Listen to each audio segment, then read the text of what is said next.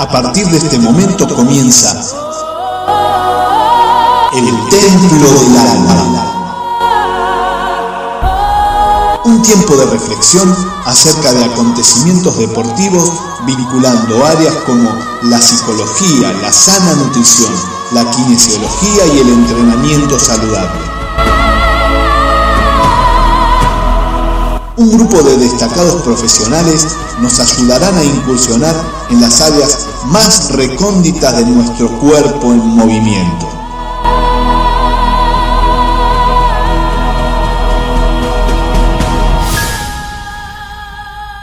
Ahora sí, que comience la acción.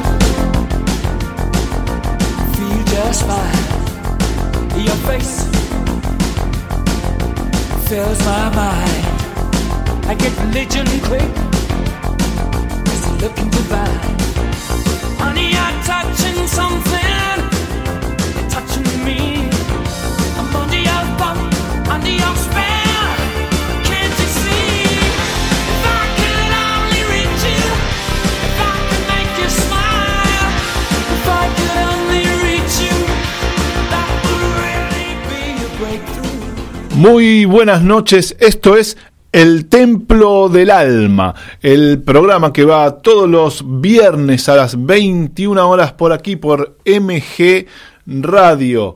En MG Radio tenemos vías de comunicación. Tenemos el WhatsApp que es el 1170 05 21 96 y tenemos también eh, todas las redes sociales como el Instagram MG-Radio 24 y el Facebook MG Radio 24. Esto dije es el templo del alma. Mi nombre es Diego Esteban y además el Templo del Alma también tiene sus propias redes y paso a enumerarlas. Tenemos el Instagram del Templo del Alma, también tenemos el Facebook de El Templo del Alma. En el Templo del Alma, el 25 de septiembre va a haber un sorteo, el sorteo de Dulcemente Así, donde uno puede eh, meterse en las redes de Dulcemente Así o en las redes de El Templo del Alma y a robar a dos personas y entonces así ya va a estar participando del sorteo de unas cosas eh, muy dulces y muy generosas y muy ricas eh, que pueden llegar a compartir con todo su grupo familiar. ¿Cómo que es el Templo del Alma? El Templo del Alma es ese programa donde tratamos de hablar de la buena vida, de eh, la salud. Eh, muchas veces nos, hemos metido con disciplinas deportivas y luego a partir del tercer bloque vamos a estar hoy con Néstor Barcé. Sí, ¿te acordás de Néstor Barcé? El que rompía las barras de hielo. Bueno, vamos a estar eh, tomando unos mates con el dragón. Eh, ahora mismo, en un ratito, todas las novedades del Bajo Belgrano Béisbol eh, y su torneo virtual ya nos va a estar informando acerca de las novedades justamente, eh, acerca de cómo va el campeonato virtual y cuáles son las últimas noticias de los cuales tenemos que enterarnos para seguir justamente el desarrollo de este torneo. Así que eh, quédate por ahí, si estás por el Instagram te invito a que te conectes con www.mgradio.com.ar y o además que te puedas bajar la aplicación eh, de MG Radio que existe tanto para Android como para Apple. O te metes en el Play Store o en el Apple Store y ahí podés bajarte la aplicación y entonces te conectás y podés directamente mandarnos mensajes aquí mismo al estudio mayor del Templo del Alma, al estudio mayor de MG Radio de Villa Urquiza. Así que ya estamos arrancando, no te vayas, conectate con MG Radio y esto comienza así.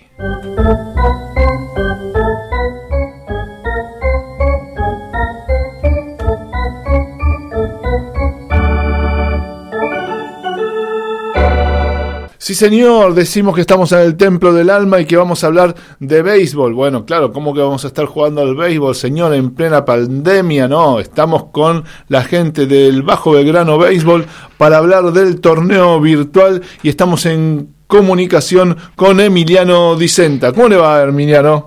Todo bien, ¿ustedes cómo andan? Pero muy bien, muy contento de escucharlo. Y bueno, el motivo del llamado ya sabemos, estamos eh, ya inmersos en el torneo eh, virtual de béisbol y la llamada es para que nos digas a ver cómo arrancó esta semana el torneo. Eh, bueno, a ver, esta semana arrancó el torneo donde con Carlos estuvimos haciendo muchas pruebas de juegos amistosos para poder poner a punto todo lo que va a ser la transmisión, que a partir de mañana comienza el torneo oficial a las 4 de la tarde por el canal de YouTube de Bajo Belgrano.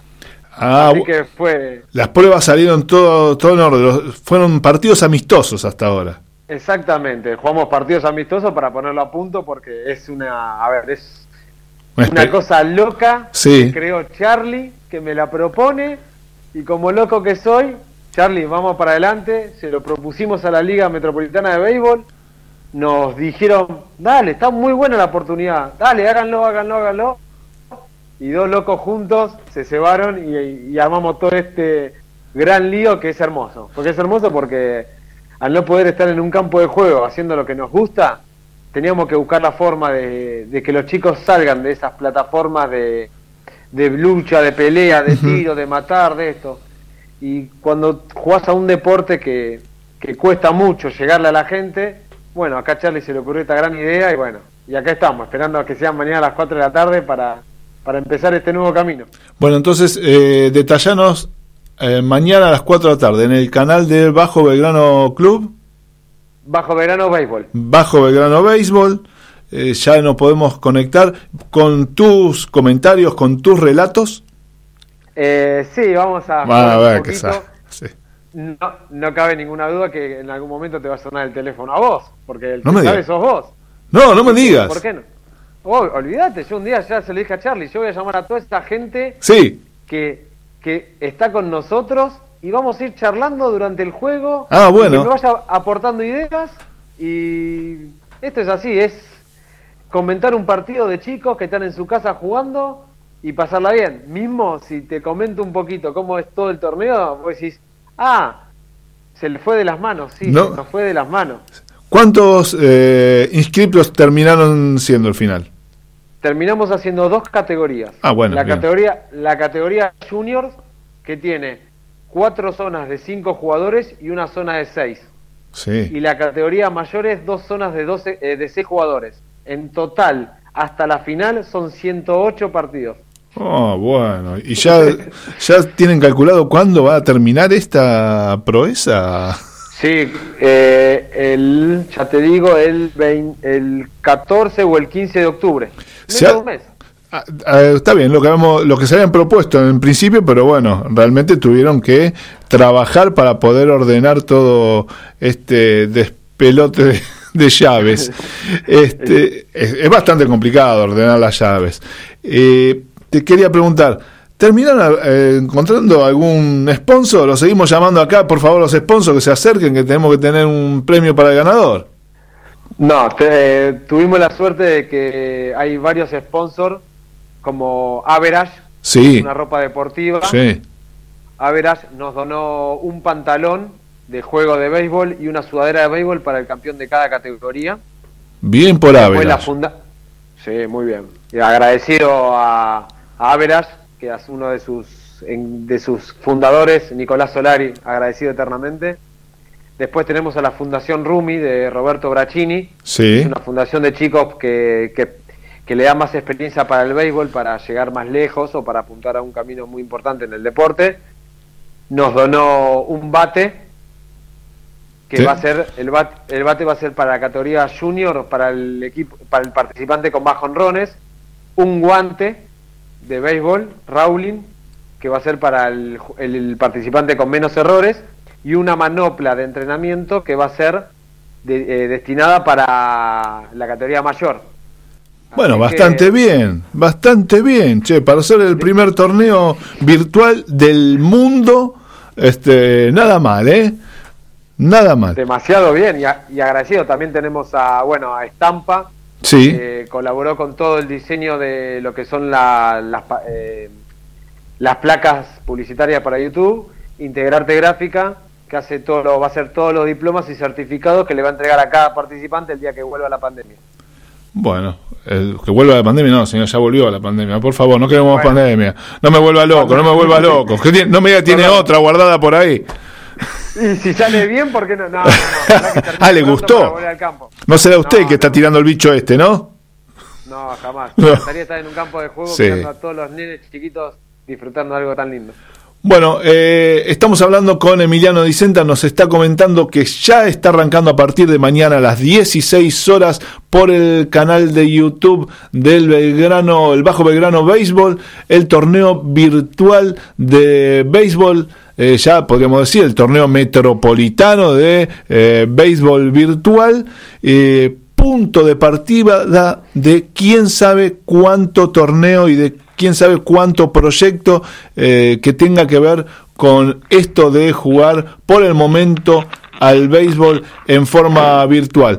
Sabemos que estos chicos son muy entusiastas del juego, que están muy eh, entusiasmados con el torneo, pero también, como decía recién Emiliano, muy entusiasmado porque, bueno, de una vez por todas termine esto y poder encontrarse en un campo de juego, lo que no quiere decir que esta modalidad se pueda llegar a utilizar en los momentos de receso, ¿sí? de receso de invierno, de receso de verano, donde los chicos este, seguramente se quedan con ganas de salir al campo de juego, pero por cuestiones climatológicas no pueden estar, entonces también eh, esta es una modalidad que se le podrá ir sacando fruto, eh, se le podrá ir eh, aceitando y en la medida de lo posible hacerla duradera en el tiempo.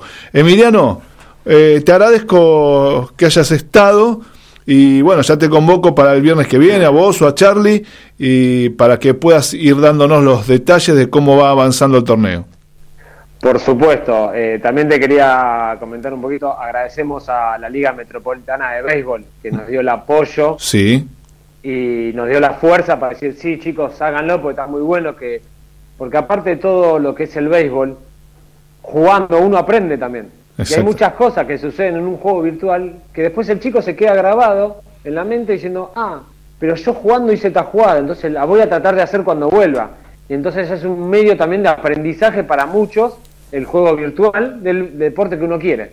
Es verdad eso, ¿no? Sí. Y, aparte igual, a todos los chicos de la radio. Sí. Me deben una a ustedes. Epa. estamos, cuando volvamos... Lo va a decir al aire, bueno, a ver, dígalo, dígalo. Sí, sí, para que quede eh, testimonio presente. Sí. Cuando volvamos a un campo de juego, sí. quiero los cinco integrantes. Cinco integrantes. Bueno, al otro Emiliano lo tenemos un poco ausente, vamos a ver si lo ponemos en forma. Diga, ¿qué, qué más, qué tenemos que hacer? No me importa van a venir a jugar un partido. Quiero verlos batear, agarrar la pelota y divertirse con nosotros. Bueno, espero que usted eh, tenga reforzado su casco, ¿eh? No por la bola, porque la bola yo creo que no va a salir del lado del, no sé cómo se llama, de la base, sino que lo que puede llegar a salir es un bat volando, un palo de eso, y que puede llegar a impactar en la cabeza de alguno. Eh, bueno, nos comprometemos a ir a, a jugar un poco al béisbol y a divertirnos un rato. Un gusto. Gracias, Emiliano. Nos reencontramos el viernes que viene. A ustedes, chicos. Muchas gracias a ustedes por estar. Abrazo, amigos. Chau, chau. Hasta luego.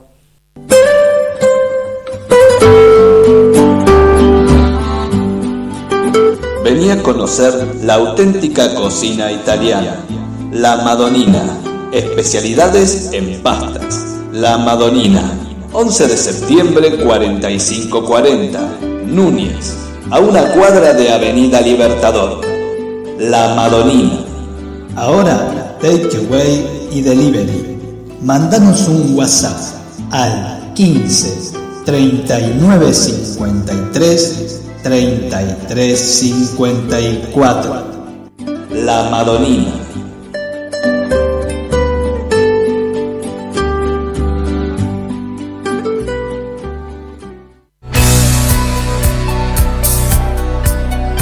Regular nuestras emociones o dirigir nuestros pensamientos nos hace poner a la mente de nuestro lado.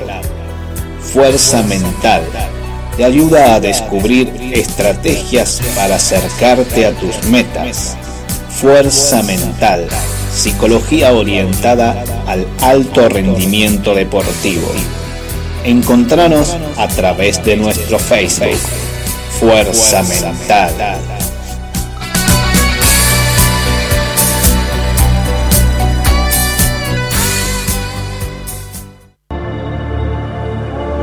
¿Quién puede ayudarte a conseguir hábitos saludables? ¿Quién puede brindarte una nutrición sana y equilibrada? Nutricet, licenciada Cecilia Morina. Encontranos en Facebook y en Instagram. Nutricet. Sigamos formando una sociedad más sana.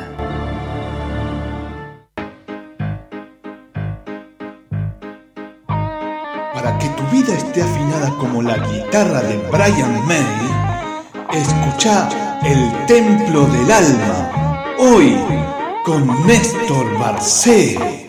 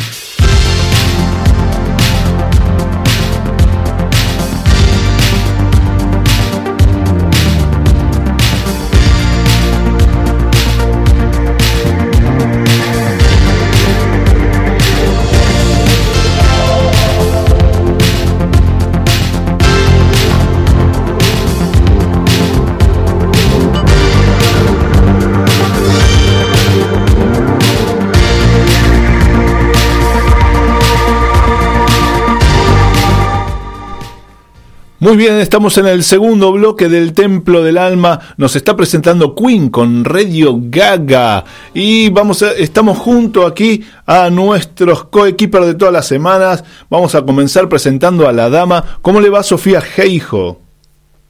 ¿Cómo estás, Diego Esteban? Ah, pero muy, sí, se escucha muy bien. Hoy tenemos un programa justo para usted, ¿eh? justo para usted, así que prepárese. Espero que tenga ahí el manual de, de, todas las lesiones, porque yo creo que va a tener que estar muy atenta a todo eso. Eh, en otro lado de la línea también tenemos al otro licenciado, nuestro licenciado en psicología deportiva, Pablo Blanco. ¿Cómo le va, Pablo? ¿Cómo va, Diego? Buenas noches. Bueno, ¿cómo anda? Acá, espera, esperando ansioso, ¿eh? Sí, ya lo veo, este ya momento. lo veo. Me da la sensación como que estuviera acá al lado mío, ¿eh? Hoy lo, ¿está entrando en calor? ¿Está entrando en Estoy calor? entrando en calor, sí. Ah, sí, muy sí, bien. Sí, sí, sí, y bueno, y falta un Estoy integrante más a esta mesa virtual de MG Radio y del Templo del Alma. Y hoy el integrante eh, que nos acompaña es no es otro que Néstor Barcé, el dragón. Sí, señora, porque tenemos a la operadora. Sí, señora, el dragón Néstor Barcé está aquí con nosotros y yo lo, encima lo estoy viendo. ¿Cómo le va, Néstor? Hola, ¿qué tal? ¿Cómo andan? ¿Todo bien? Pero, perfecto. Qué gusto saludarlo. Qué loco tenerlo ahí. Un placer estar con ustedes. Bueno, muy, muchas gracias, muchas gracias. Acá hay mucha gente fanática suya, ¿eh? Gracias. Sí, mucha gente que ha, ha tenido su, su, su, infancia guiada por alguna patada, algún golpe del dragón y, y que está como loco saltando diciendo, eh, yo quería ser como el dragón. Este, sí señor, estamos con el dragón, el Terminator. Y, el tipo era malo, El tipo era malo, bueno, discúlpeme que lo diga así, pero el tipo era el malo y la gente se terminaba enganchando con el malo, que creo que es bastante normal. Era así, ¿no, Néstor? Sí, era, mirá, eso que decís vos le llamó la atención hasta, hasta Carlos Galettini, que era el director, el director de las películas Los Exterminator. El día, él se dio cuenta el día del estreno de la película, Exterminator 1. Vino y me dijo, no puedo creer lo que estoy viendo, me dijo, vos tenés más gente alrededor que los buenos de la película. Me dijo, esto no pasó nunca. Y de ahí nunca cambió. ¿Y vos tenés alguna teoría para que el malo sea que convoca? No, eh, no sé, yo también, yo no me había dado cuenta, para mí era una cosa normal que se me arrimaran los chicos, ¿viste? Claro. después de la película era una cosa normal, pero eh, después me empezó a llamar la atención a mí también, ¿viste? Porque como soy el villano, por lo general te miran con mala cara, ¿viste? Porque la gente, ¿viste cómo es? Dice, este es el que les pegaba, la policía, a Franchella". Pero no, es al revés, no sé por qué. Yo creo que es porque tengo una teoría que creo que es porque como yo ya estaba hace años con Gerardo Sofovich en la tele y venía siempre haciendo programas de televisión, la gente nunca me pudo ver, eh, me, me miró más por ese lado, me conocieron más por ese lado y cuando llegué a ser el dragón es como que, viste, Ya se habían encariñado. Néstor Barcé de las, de las barras de hielo y todo, creo que es por eso. Igual todos en algún momento creo que teníamos ganas de pegarle a Franchella, ¿no? Pablo, ¿usted qué dice? Eh, Sí, dice. Sí, aparte, eh, también. era insoportable. Insoportable. Pero ¿cómo dice? ¿En qué sentido lo dice? Espere que hay polémica ya, ¿eh? Cada vez que íbamos a hacer una escena, Sí. lo cuento siempre, cada vez que íbamos a hacer una escena en la que yo tenía que, que hacer algo con ellos, de tirarle algún golpe, cuando la tenía que hacer con Emilio, era un, hablando, la, perdón la expresión, era un cago de risa. Sí. Cuando la tenía que hacer con Franchella era un castigo. O sea, la pasaba diez mil veces diciéndome que no se me fuera a escapar una mano o una pierna. Porque tenía miedo de que lo golpeara. ¿Y no se te escapó alguna vez? No, no, Ah, nunca. qué lástima. Buah. No, es más, si mirás las escenas donde yo estoy con Emilio y por ahí peleo con Emilio en Brigada en, en- en Exterminator, y te vas a dar cuenta que los golpes míos casi lo tocan Emilio. Pero si mirás las peleas en Brigada Cola, cuando yo estoy haciendo cosas con Franchella, vas a ver que los golpes pasan a 10 centímetros. Claro. No se podía ni acercar.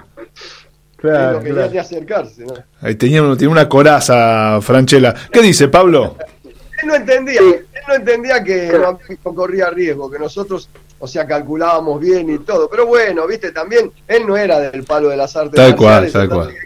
Era una cosa eh, entendible, viste, era entendible. Ahí está mandando Ese es Sergito. Sergito le, le manda saludos al dragón. Sí, Sergito, ya le mandé saludos al dragón. Sí, Sergito. Pero Sergito está por el lado de las artes marciales coreanas, me parece. También. Ah, no será mi hermano, ¿no? Eh, no, creo. es otro No. Sergito, es otro Sergito. Ah, eh, No, yo lo que, lo que decía el maestro ahí, que para el artista marcial, de hecho él lo contó en alguna de las anécdotas de Tomando Mate con el Dragón, Acá estamos. eh, maneja, bueno, ma- toma- eh, obviamente, maneja la distancia, entonces para la persona que no es del ambiente, es como que se asusta y dice, no, ¿para qué me vas a tocar, me vas a romper la cara? Me imagino que a, a, a Franchella le pasaba eso, Claro. pero... Y también la teoría del malo, hay una cuestión, uno en el caso del maestro tiene toda una trayectoria, entonces me parece que uno dijo, ah, este, este sabe en serio, o sea, este es un villano eh, poderoso, entonces me parece que venía por ahí la, la identificación, ¿no? Vos sabés que la Este. otra vez yo así me manda un alumno me dice, mire lo que encontré y me manda un, una página donde estaban los villanos del cine argentino, ¿no? Ah. De la época de- de- del cine de oro, de la época en Ah. blanco y negro del cine argentino. Y yo figuraba en cuarto lugar. Y no lo puedo creer, ni yo me lo podía creer. Era los villanos más representativos del cine argentino. Estaba en cuarto lugar. Bien, ¡Wow! Yo pensé que ni figuraba, ¿viste? Así que me parece que me salió lindo el papel. salió muy bien, salió muy bien. Este, igual no arrancó usted haciendo cine, sino que arrancó haciendo. Usted es un deportista de combate, más allá de que haga cine, haya hecho cine o haga cine. No sé si ya está retirado de las escenas. Yo arranqué realmente a lo que es así, digamos, artísticamente, eh, en 1980, en un programa de televisión de ATC, que era Argentina Televisora Color, un programa de Fernando Bravo que se llamaba Todo Color. Ajá. Ahí fui por primera, esa fue mi primera apari- aparición en la televisión, en enero de 1980. Y de ahí nunca más dejé de estar en, en los canales. Eh, En ese momento usted era Néstor Barcé, un muchacho, no era el dragón, no lo conocía nadie. No me conocía a nadie, o sea, solo mis alumnos. Claro. Yo andaba dando clases por gimnasio, por todo, mis alumnos. nada. Sí. Y estaba este programa, que era un programa ómnibus, de esos que empiezan a las 2 de la tarde y terminan a las 8 o 10 de la noche. Sí. y lo dirigía Fernando Bravo y iban artistas de todo tipo. Podía estar, este, había estado eh, Ángela Carrasco, Rafaela Carrá, o sea, traían artistas de todos lados. Pero tenía la particularidad que entre artista y artista presentaban algo, alguna cosa así rara, ¿no? Este, y aparecí yo el rarito, este, haciendo, Usted hacía el papel del raro. haciendo- me pidieron, me pidieron, pedían una persona que rompiera barras de hielo. Ah, bueno, bien. Y yo me maté, con cara dura. Usted- Nunca más dejé de estar porque después les gustó lo que hacía, entonces de ahí me pasaban. Pasé por todos los, por casi todos los programas de ATC. Después me mandaron a Venezuela, Canal 2 de Venezuela, que era también un programa así, ómnibus, se llamaba Fantástico. Este, y ahí volví, seguí, seguí, seguí. Y hoy la verdad, bueno, hoy no porque está la pandemia, ¿no? Pero si no estuviera la pandemia, eh, me llaman todos los meses de programa. Lo que pasa es que yo a muchos voy, a otros no, porque como que a veces el programa no da para que vaya, porque no es del tipo de que yo vaya. Y otras veces porque estoy cansado también. Y bueno, sí. Claro. A ver, Pablo, dele. Ahora Yo- sí, estoy recontra descansado. ahora. Claro. Yo me gustaría como dos preguntas. Una de cómo empezó todo esto de los mates con el dragón, tomando mate con el dragón, y por el otro lado lo que decía hace un rato de del cansancio, porque me imagino tantas exhibiciones, el tema de las, bueno, romper las barras de hielo, todo eso genera lesiones. O sea, por un lado sería cómo empezó esto de los mates con el dragón y por el otro lado si ha tenido alguna lesión importante, ¿no? Lo de los mates con el, con el dragón fue porque yo tengo mucho contacto con la gente, con la gente de Facebook. Yo en el. Facebook tengo, bueno, el Facebook per- permite solamente 5.000 amigos. ¿no? Yo hace años ya que no puedo aceptar más amigos porque no me permiten más. Pero entonces está la otra gente que es la que sigue, y hay como, no sé, en total serán 10.000 personas. Sí. Y yo realmente tengo contacto con todos los que me escriben. No hay nadie que pueda decir que yo nunca le contesté un mensaje. Si ustedes me escriben, yo contesto. Tarde o temprano le contesto. Y a veces me llegan 50, 60 mensajes por día. Y yo muchas veces, incluso estoy hasta las 2 de la mañana contestando. Ah, muy bien. Entonces tengo contacto con toda la gente. Doy, fe de eso. la atención que con el tema de la pandemia, todos los mensajes que me llegaban eran angustiantes. O sea, la gente estaba muy angustiada, una cosa normal, ¿no? Estaba muy angustiado. Entonces yo decía, ¿cómo cambiaron los mensajes? Porque todo era, hola dragón, ¿cómo te va? Te seguían las películas. Y de repente cuando yo les contestaba, me empezaban a contar las cosas que les estaba pasando. Y Ajá. todos eran dramas. Que no tenían laburo, que estaban encerrados, que tenían miedo. O sea, lo que, lo que vivimos todo, ¿no? Sí. Entonces dije, pucha, ¿cómo puedo ayudar yo de acá encerrado? Toda esta gente que me escribe, que me quiere, que siempre me dieron cariño, digo, ¿cómo los puedo ayudar? Entonces dije, bueno, voy a hacer algo, voy a salir tomando mate de la cocina, como estoy ahora en mi cocina, dije, de la cocina, y como siempre me preguntan cosas de las películas, ¿cómo hiciste esto y cómo hiciste aquello? Dije, vamos a hacer un, vamos a ver cómo sale, dije, tomando mate con el dragón, y les, les contesto lo que me pregunten. Y así empezó. Lo que pasa es que después ya era, es una locura, porque hoy es el capítulo número 80. Nunca pensé que iba a ser 80 capítulos en vivo de una hora, porque duran una hora. Y después vino el boliche. así nació tomando mate con el dragón. Y después, la idea era que se divirtiera. Claro. O sea, mostrar una parte mía que no conocían, que era la parte disparatada, porque todos se piensan que soy como el dragón. Sí, soy como el dragón, porque el dragón es parte mía. Pero también me sé, o sea, tampoco soy el, el- o sea, cuando estoy como maestro, me pongo en mi papel de maestro. Claro, claro. Pero cuando estoy como ahora, me divierto como cualquiera de ustedes. Claro. Entonces, este, empecé a, a- a- a ponerle partes disparatadas a las cosas que contaba y la gente se enganchó tanto que terminamos todos matándonos de risa y hoy es un, un disparate. El programa prácticamente es un una hora cómica. Claro. Porque engancho, no sé, parece que contara la historia del mundo vista de, la, de, de los tres chiflados, más o menos. ¿Sigue rompiendo barra de hielo, así. señor? ¿Usted sigue rompiendo barra de hielo? Sigo rompiendo barra de hielo. Y a la segunda pregunta que me hizo. Ah, sí, perdón, perdón, este, No, nunca tuve una lesión grande, solo fisuras, fisuras, este, porque gracias al entrenamiento siempre zafé de, de lesiones, por ejemplo, nunca me quebré, por ahora, hasta ahora toco madera, Sí. eh, nunca me quebré, y alguna, alguna que otra fisura en, en el, en el cúbito, ¿no? que es el hueso que por lo general impacta siempre Claro. en las barras de hielo. Pero no, vengo zafando, por suerte, pero por el entrenamiento. Con respecto, ya le paso, porque ya eh, usted no sé si la, la percibe a la licenciada kinesióloga, pero ya se le empieza como a distinguir una sonrisa cuando habla de lesiones, a ella le encanta. Este, pero antes de pasarle la, la palabra a la licenciada, quería preguntarle acerca del cúbito, sí, que es uno de los, uno de los huesos del brazo, este, o del antebrazo, para ser más exacta, antes que me, antes que me corrijan. Eh, quería preguntarle, ¿se hizo alguna vez alguna densitometría de, el- de los huesos del brazo para ver si estaban más osificados? Es algo que se me ocurre ahora. Me lo hizo la gente de History Channel. Ajá, ¿y qué descubrieron?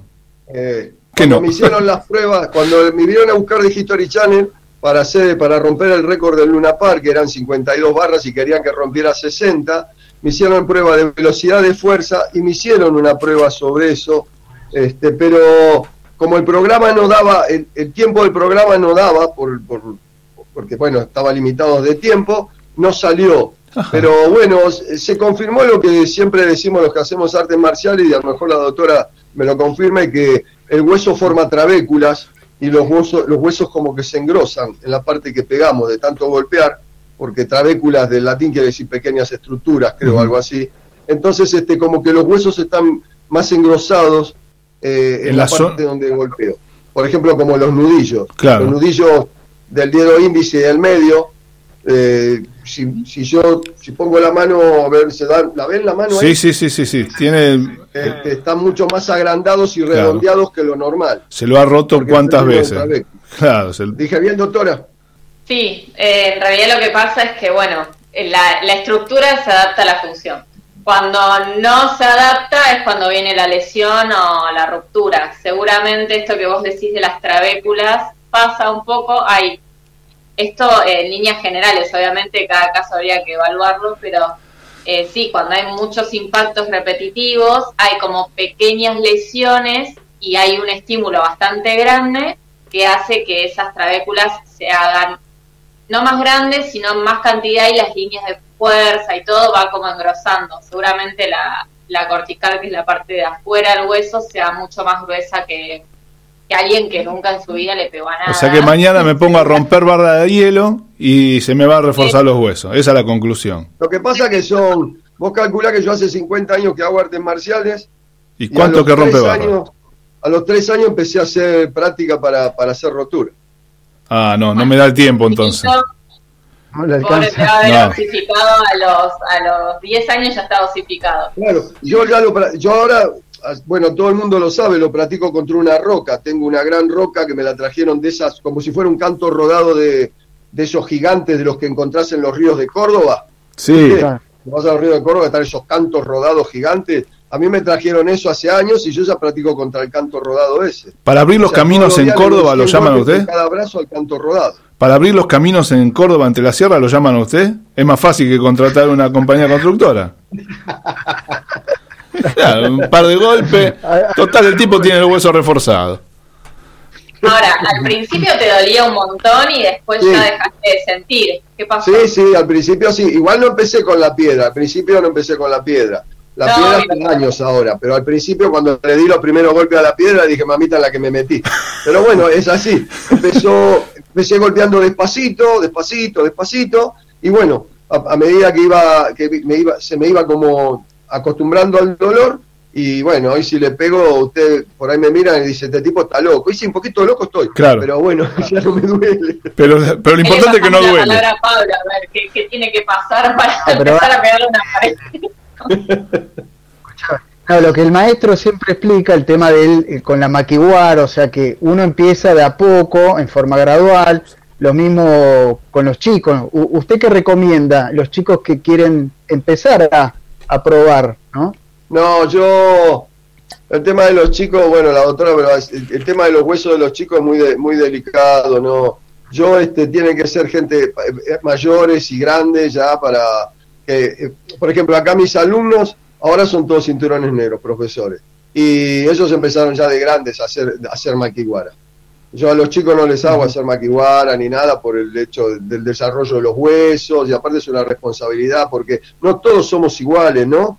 O sea, yo, cuando yo empecé, que era chico, mi maestro me dijo, usted es muy chico para pegarle tanto al maquiguara, se le van a deformar las manos, todo. por suerte, por suerte, no sé por qué, nunca me pasó eso. Es más, me dijo, va a perder sensibilidad, eh, va a perder fuerza, o sea, la sensibilidad y la fuerza. Y yo, yo eh, soy profesor de dibujo y pintura también.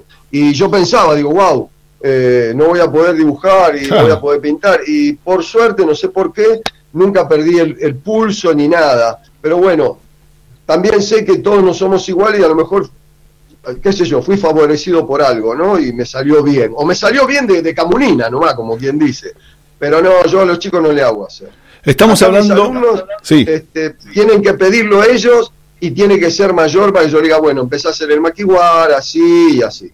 Estamos hablando, sí, con el dragón, con Néstor Barcé. Eh, nos está explicando un poco cómo es el tema de esto de romper barras de hielo, de la, técnica que él fue utilizando a lo largo de los años y cómo fue fortaleciendo todos sus huesos. Y ahora en un ratito vamos a darle, vamos a hacer una pequeña pausa y enseguida le damos la palabra a Sofía que eh, está ahí, está eh, pendiente de todas las lesiones del dragón y bueno, quizás se venga con un matafuego para ver si lo puede eh, sofocar un poquito. Vamos, tres minutitos y enseguida volvemos.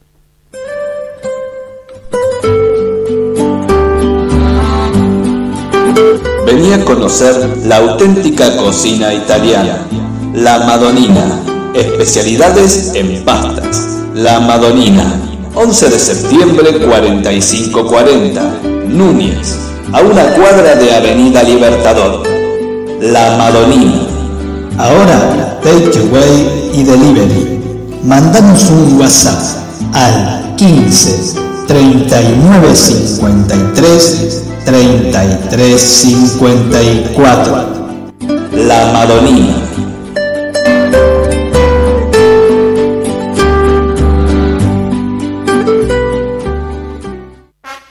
El Círculo de Entrenadores Personales te ofrece un plan a tu medida. Entrenamiento para la salud y para deportistas de alta competencia. Comunicate en nuestra página en Facebook, Círculo de Entrenadores, arroba Professional Trainer, Círculo de Entrenadores Personales y viví mejor.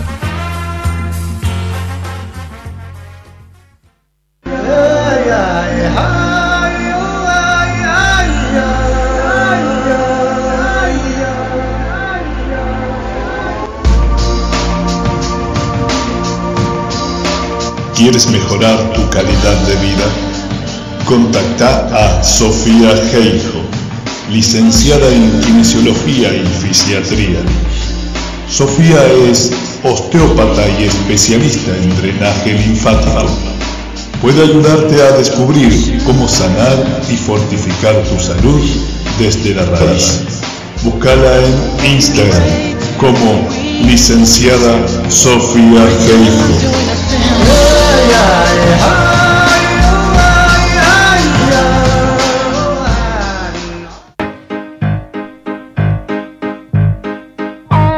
Para que tu vida esté afinada como la guitarra de Brian May, escucha El Templo del Alma, hoy con Néstor Barcé.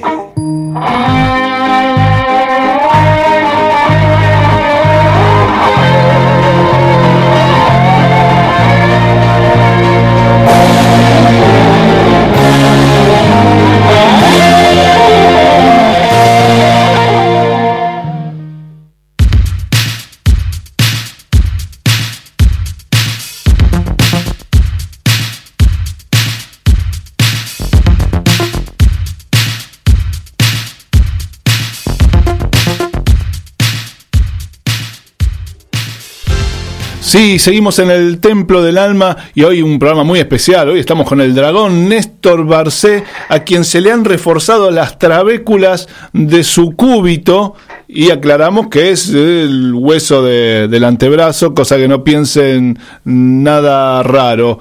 Eh, Sofía Geijo, ¿qué dice acerca de las trabéculas del dragón? Siguiendo con lo, lo que hablábamos antes con los chicos, está perfecto lo que decía él de sería bastante irresponsable hacer con, chicos que todavía no terminaron la osificación, porque bueno, puede que como le pasó a él, que, seguramente esté asociado que hace otra actividad más de precisión y demás, que eso lo ayudó a sostener eh, esa precisión justamente y no perderlo del todo en los golpes.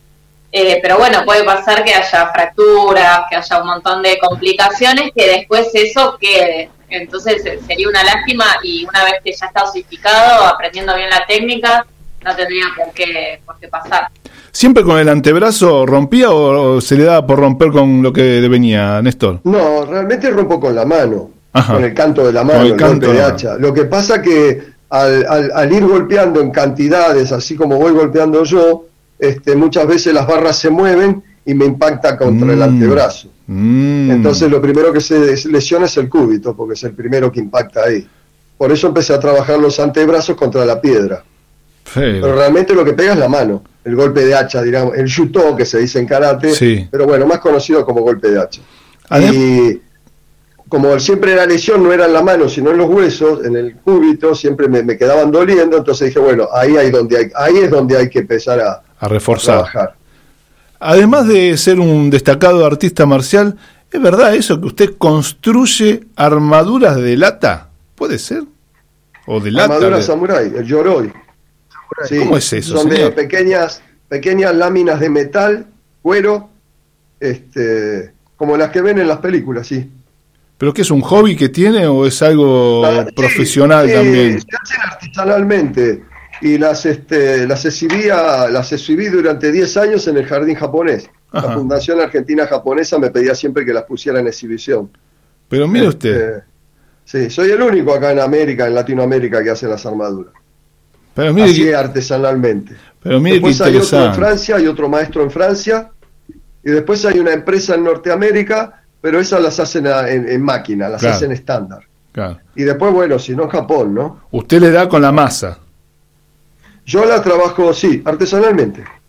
Porque mi papá era herrero. Mi, mi papá era herrero.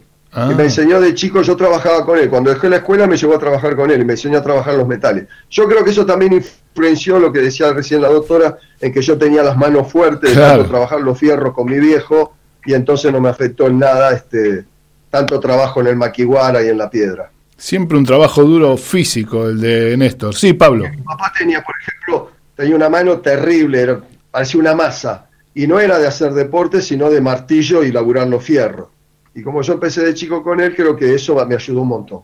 No era, no era que hizo karate para defenderse del viejo que tenía la mano grande, no. no, mi viejo, mi viejo, eh, si yo rompo la barra de hielo no saben lo que era la mano de mi papá. Si mi papá se hubiera dedicado al karate me hubiera sacado todos los récords. sí, Pablo. No, me, me escuchaba porque yo lo, eh, escuchaba las anécdotas del papá en el taller mecánico que levantaba los paragolpes de antes que eran pesadísimos. Este, y, no, y también algo que, que, que Néstor comenta mucho, em, esto de transmitir el valor del, esfuerzo, del trabajo, de, del día a día, de, la dedicación, ¿no? Este, que todo eso, por un lado, por el tema de las artes marciales, pero también lo que aprendió en, en su familia, ¿no? Del trabajo en las cosas pequeñas, pero que ayudan a construir una gran personalidad, ¿no? Eh, yo me crié ahí en el taller con mi papá y mis tíos, mis tíos abuelos. Mi abuela tenía tres tíos, bueno, varones, ¿no? y estaban ahí en el taller con mi viejo y conmigo. Y eran los que realmente lo que me decían, por ejemplo, para que te des una idea, ¿no? Te tenés que situar en la época yo llegaba y le decía, hola tío, y le iba a dar un beso y me decía, no, dame la mano, apretame la mano, la mano cuando se da se aprieta. Es verdad. ¿no? Una cosa así, ¿viste? Y parece que no, pero todas esas cosas te van quedando. Y después, por ejemplo, eh, mi otro tío me decía, ¿qué hiciste acá? mi, papá me mandó a hacer esto, pero lo hiciste mal, me decía. Ah, está mal hecho. Sí, me decía, hacelo bien. Tomate tu tiempo, no te apures. Porque hacerlo bien y hacerlo mal te va a llevar el mismo tiempo. Nada más que si lo haces mal, después lo tienes que hacer dos veces. Esa huevada que te van quedando de por vida, ¿viste? Entonces, sí, realmente me crié así, entre mi viejo y mis tres tíos, que me decían, esto se hace así, esto se hace así, no sé. Siempre anda de frente. Mi viejo, por ejemplo, me decía, vos cobras el sueldo y cuando cobras el sueldo lo primero que tenés que hacer es pagar todas tus cuentas. Pagar tus cuentas, tus deudas, todo. Y después con lo que te queda, arreglatela, hermano.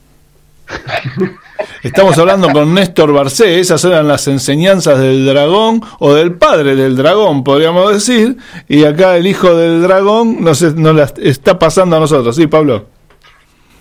a mí me gustaría que cuente cuando yo me comuniqué con él hace uno de los primeros programas, creo que fue, que yo le escribí por Messenger, le digo, es muy bueno lo que está haciendo esto de fomentar emociones eh, positivas, que la gente se pueda reunir, que esto de la pandemia nos llevó a, valorar otras cosas, ¿no? Y ahí surgió esto de los mates con el dragón, que yo le digo, Néstor, la verdad que usted está haciendo un trabajo muy, muy valorable en este momento. Y él me decía, ¿es verdad? ¿Es así? Sí, le digo, porque la gente eh, se reúne, y esto fue creciendo, la gente se reúne para escucharlo, y, esto hace bien al sistema inmunológico, el poderse reír, el poderse este, transmitir el afecto por medio de una, de una pantalla, ¿no? Eh, así que bueno, por ese lado venía el tema de lo que empezamos a hablar, ¿no? De los mates terapéuticos. Sabés que, eh, yo no pensé que me iban a escribir en todas partes del mundo. Si bien, bueno, como el dragón recibo, porque la película se vio en todas partes del mundo, y yo recibo por ahí mensajes de Estados Unidos, de España y todo. Pero bueno, una cosa es las películas y otra cosa es que yo hiciera un vivo. Yo creí que el vivo lo iban a ver la gente que, no sé, mis amigos, la gente que me escribe siempre, ¿no? Porque vos podés tener, no sé, 10.000 personas ahí metidas en el Facebook, pero te escriben a lo mejor 300 nada más. Y cuando me empezaron a llegar mensajes de España, de México, de Estados Unidos, de Irán, hoy me llegaron mensajes de Irán, y yo no entendí un pito lo que decía, porque lo único que entiendo es castellano, y el tipo me escribía en inglés, y yo entonces en un momento le puse, mira hermano, no te entiendo un pito lo que me estás diciendo. entonces me empezó a hablar en castellano, me empezó a escribir en castellano. Y dije, ah, ¿por qué no empezaste por ahí? Claro.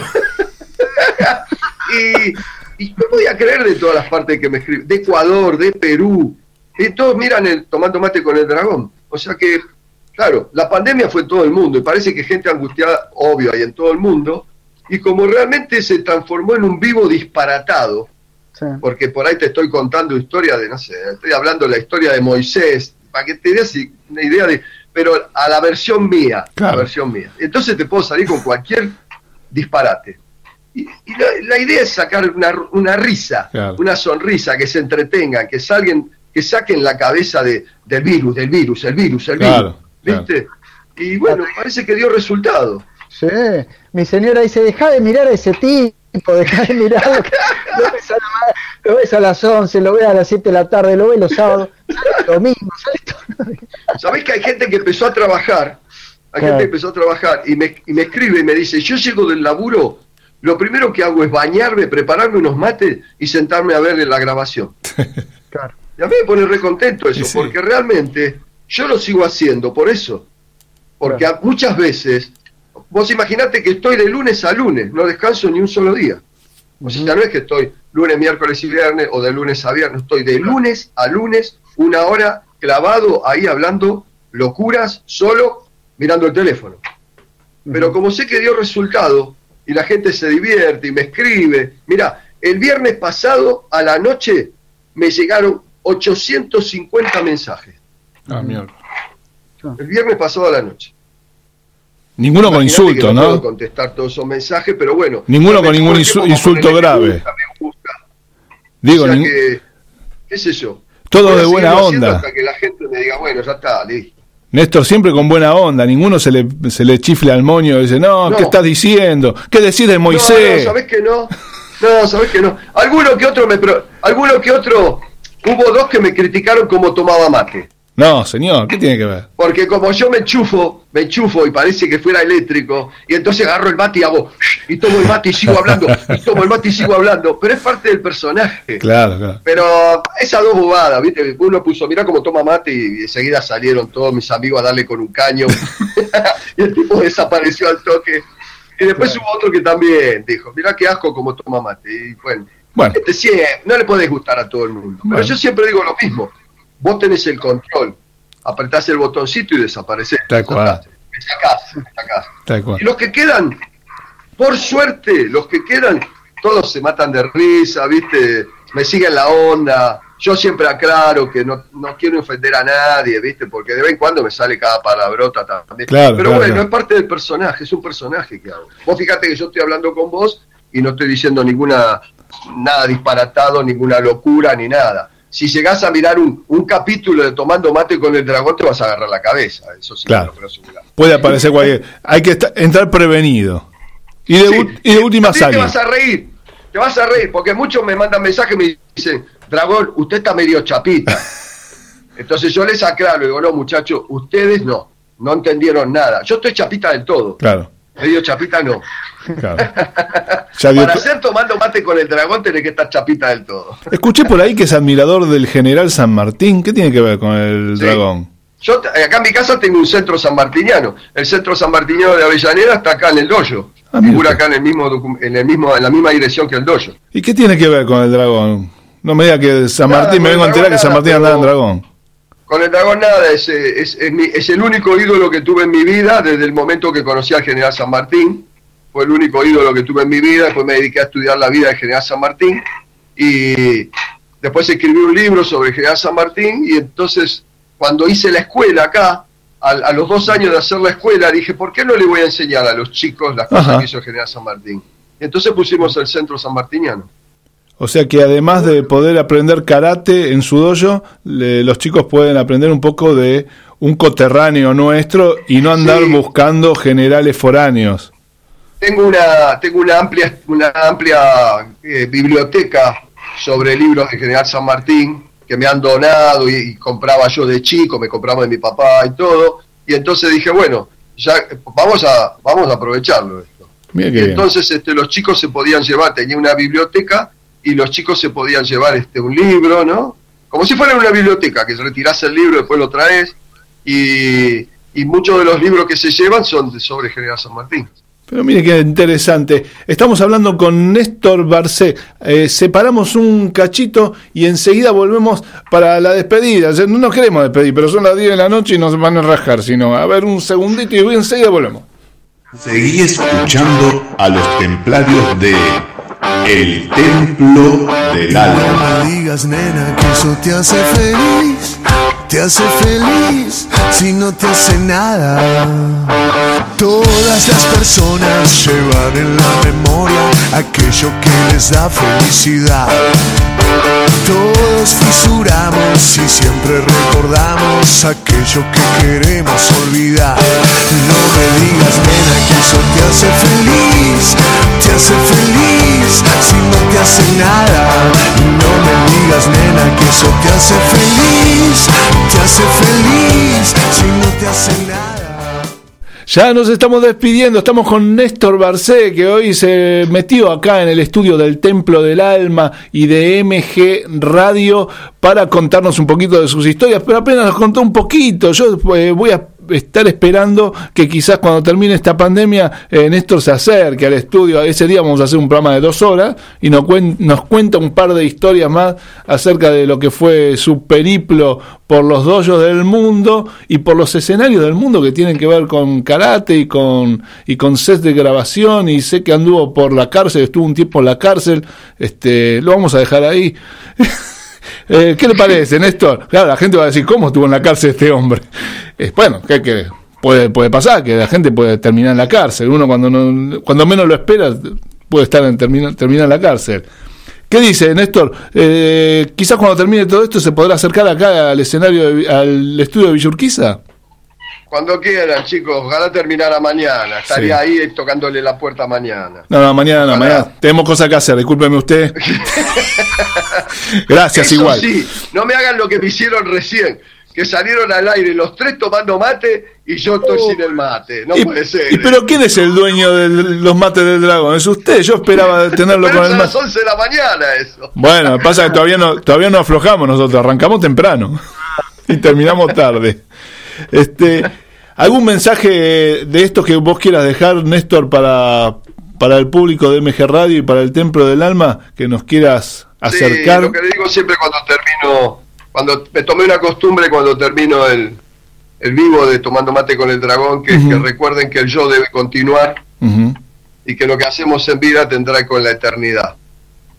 Y que sigan para adelante, que en algún momento se va a acabar esto. Y tenemos que sobrevivir y bueno, que se cuiden mucho, como que usen todas las normas de seguridad, y pero que se acuerden siempre de eso. Lo que hacemos en vida tendrá con la eternidad. Traten de hacer algo para que queden recordados en la historia. No pasen por este mundo así como así y desaparezcan. Esos son. Muy lindo. Pablo, ¿Eh? Bueno, yo- ¿cómo cerramos, eh? ¿Cómo cerramos ahora, eh? Después de eso, nada, nos despedimos y chau.